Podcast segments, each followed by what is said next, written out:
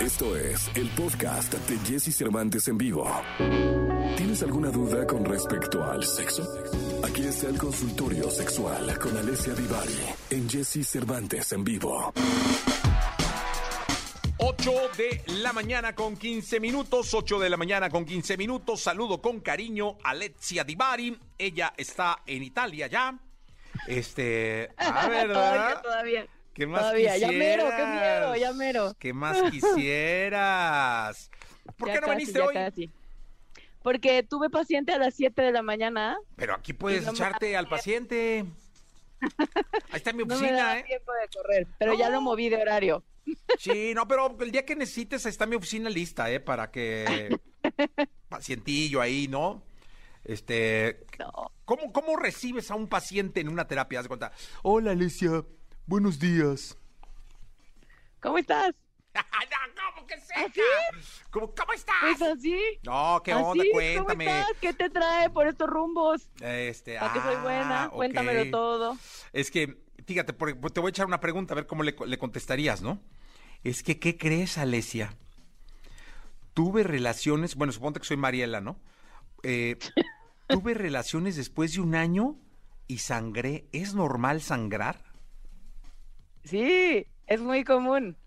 Es muy común que ocurra de pronto cuando pasamos mucho tiempo sin tener encuentros sexuales, entendido en realidad más que encuentros sexuales, cuando pasamos mucho tiempo sin penetración, eh, cuando vuelve a haber penetración, pues es, es algo común que eh, podamos sangrar un poquitín. No en todos los casos sucede, pero, pero digamos que si te sucedió esta vez, no pasa nada. Si te sigue sucediendo, habrá que visitar a tu ginecólogo o ginecóloga de confianza. Pues yo, eh, a Mariela, que después de un año eh, eh, tuve relaciones, tuvo relaciones, yo le pido un aplauso, por favor, porque se lo merece. Después de un año pudo tener relaciones, Mariela. Sangró un poquito, ¿tú qué pero no hay bronca. Este, muy bien, bueno, pues, se la pasó, hubiera dicho, me la pasé mal o algo. No, pues seguro se la pasó bien, nada más se Ah. asustó un poquito porque sangró.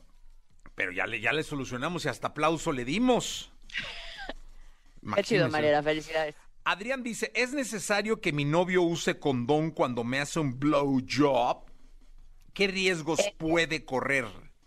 Idealmente sí, Adrián. El tema de practicarle sexo oral a un hombre o a una mujer em, sí conlleva riesgos para la salud, ¿no? Eh, los, que, los que ya conocemos, pero los repetimos, cualquier infección de transmisión sexual como eh, VIH, VPH, este, clamidia, sífilis, todas esas se pueden eh, transmitir por vía oral también, ¿no? Entonces, pues sí, idealmente sería bien importante el uso del condón. Si no se quieren cuidar con condón, podrían ir a hacerse los estudios pertinentes para saber que los dos están súper sanitos y confiar en tener una relación, si es exclusiva o si van a tener una relación abierta, donde el uso del condón sea súper eh, importante cuando están con alguien más, por ejemplo. Adrián pregunta, ¿cuáles son los estudios pertinentes?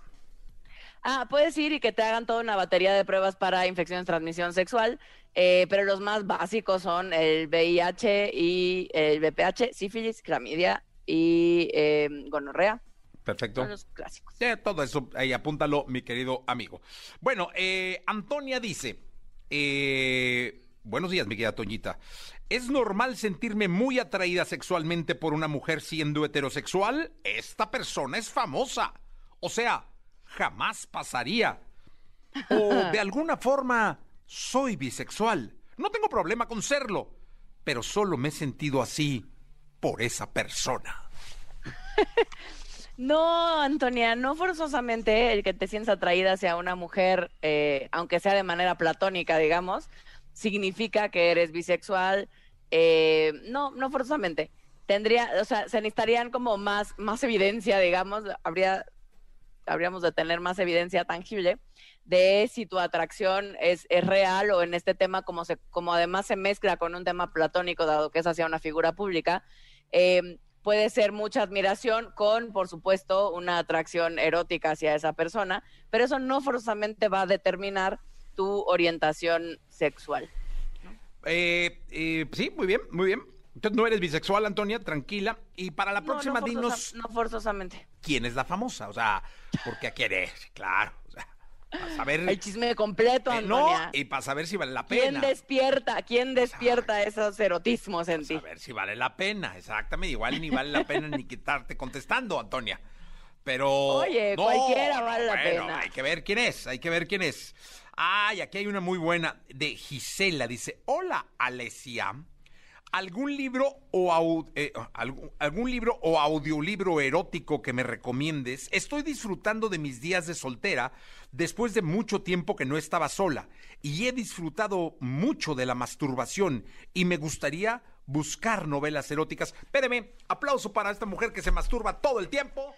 Señoras, señores, después de mucho tiempo, Gisela, qué bonito, qué bonito pajarito. Qué bonito que disfrutes de ti, Gisela, y que te la estés pasando re bien. Y yo, hay un libro que siempre recomiendo porque es de mis favoritos, que se llama La canción de Nora, que es de Erika Lost. Ok, ¿ese está bueno para la masturbada? Lost como L-U-S-T, de Es- lujuria. O sea, sí está bueno para la masturbada el libro. es una cosa muy bonita. Ah, qué bueno. Sí, está buenazo. Y ya recomendándolo usted, ya me imagino. Porque nos podemos ir como a otros, a más clásicos. Este es como muy, muy del día de hoy. Eso, déjelo así, deje, ya ni le mueva. Ya ni le mueva. Bueno, eh, ¿qué es el sexo tántrico? Dice Daniela. Pues es que el sexo tántrico significa muchas cosas, porque viene del tantra, que es una, eh, una forma de entender o de vivir eh, la sexualidad eh, hindú o india, porque no sé si es hindú, creo que no pertenece al hinduismo, es india, em, y que tiene que ver con, con temas espirituales. Ellos dicen que la forma em, más, digamos, bonita de acceder a Dios tiene que ver con cuando dos personas se juntan a través de un encuentro sexual y eso te hace conectarte con la divinidad. Entonces tienen muchos ejercicios, tienen muchas formas. eh, a Occidente, por estos lares, generalmente llegan solo como las técnicas más que todo lo que involucra eh, este paradigma sexual.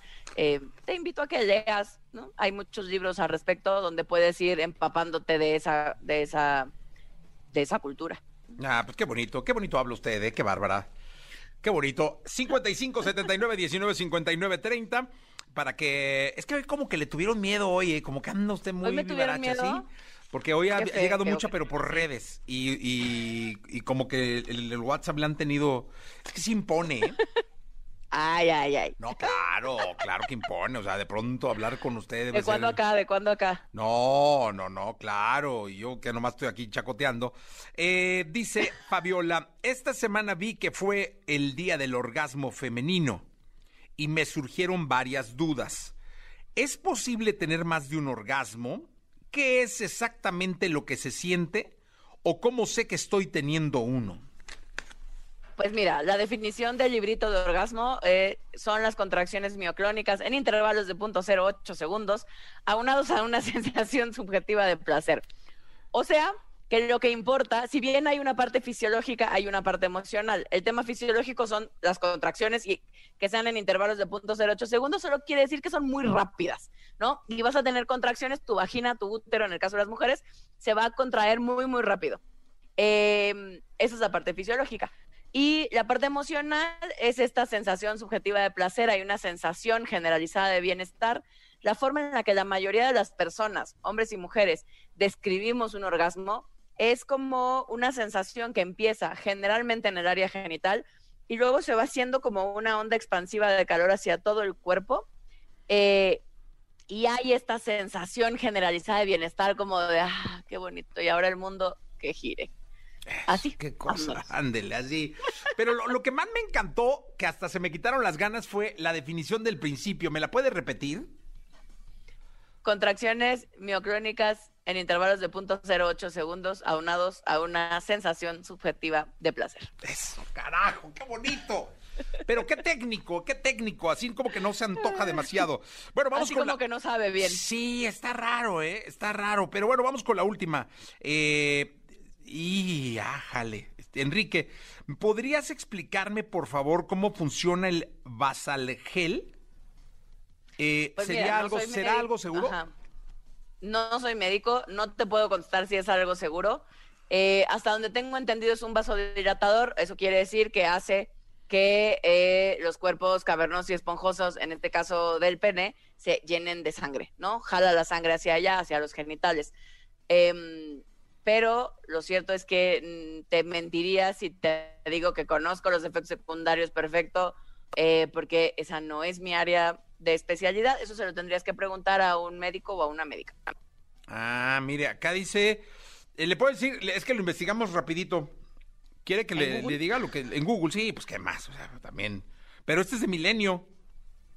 Ándele. Dice, eh, Basalgel es una vacuna anticonceptiva para hombres o personas de sexo masculino en general, creada por la empresa social de la Fundación Parsemus Revolution Contraceptive y se trata de un método, de, método anticonceptivo no hormonal reversible y de larga duración. Ah, ya está, no, peor, lo estaba yo confundiendo con otra cosa. No, entonces no, ni, ni, idea, no. Eso, no, no, al, día de hoy yo no conozco a nadie que se la haya puesto, entonces desconozco qué tan bien o qué tan mal funciona. es eh, que ya está en nuestro país, además. ¿Se lo puede usted llevar de tarea? Me lo puedo llevar de tarea a investigar. Eso es bonito, porque cuando usted cuando investiga nuevo trae verdaderas tesis este, a este programa. Le agradezco. Le agradezco muchísimo, doña Alessia Divari. Al contrario, don Jesse Cervantes, nos vemos el lunes. ¿Cómo se llama su paciente de las 7? Ay, sí, ¿por qué voy a decir? Ay, para mandarle un saludo, decirle, oh, hermano, un abrazo, este... este o bueno, no nos diga el nombre, ¿cuál fue el problema? Temas de pareja, es una pareja en realidad. Ah, eran dos vatos. Bueno, ¿hombre-mujer? Hombre-mujer, sí. Ah, ¿se están divorciando? No, no, para nada. ¿No tienen relaciones sexuales? No, sí. No, es más por un tema de comunicación que de tema ah, ya sé, ella no grita y a él le gusta que grite. Que no. Ya vámonos, deja de estar indagando sobre mis pacientes. No, no, no, es que igual es, es, interesante, o sea, saber en consulta qué se ve. O sea, yo nunca he ido con una sexóloga. Podría después de estas respuestas llamarle de inmediato para que me dé una cita en diciembre. Exacto. Podrías. O, o, ah, ya sé, disfunción eréctil. No, pero ese no era el tema. El tema sí es comunicación. El que vi hoy en la mañana es un tema 100% de comunicación. Ah, bueno, pues quíteles el WhatsApp. Gracias, Ivari. Gracias, nos vemos el lunes. Nos vemos el lunes, 8 de la mañana, 27 minutos. Vamos a un corte comercial, regresamos. Escucha a Jesse Cervantes de lunes a viernes de 6 a 10 de la mañana por Exa FM.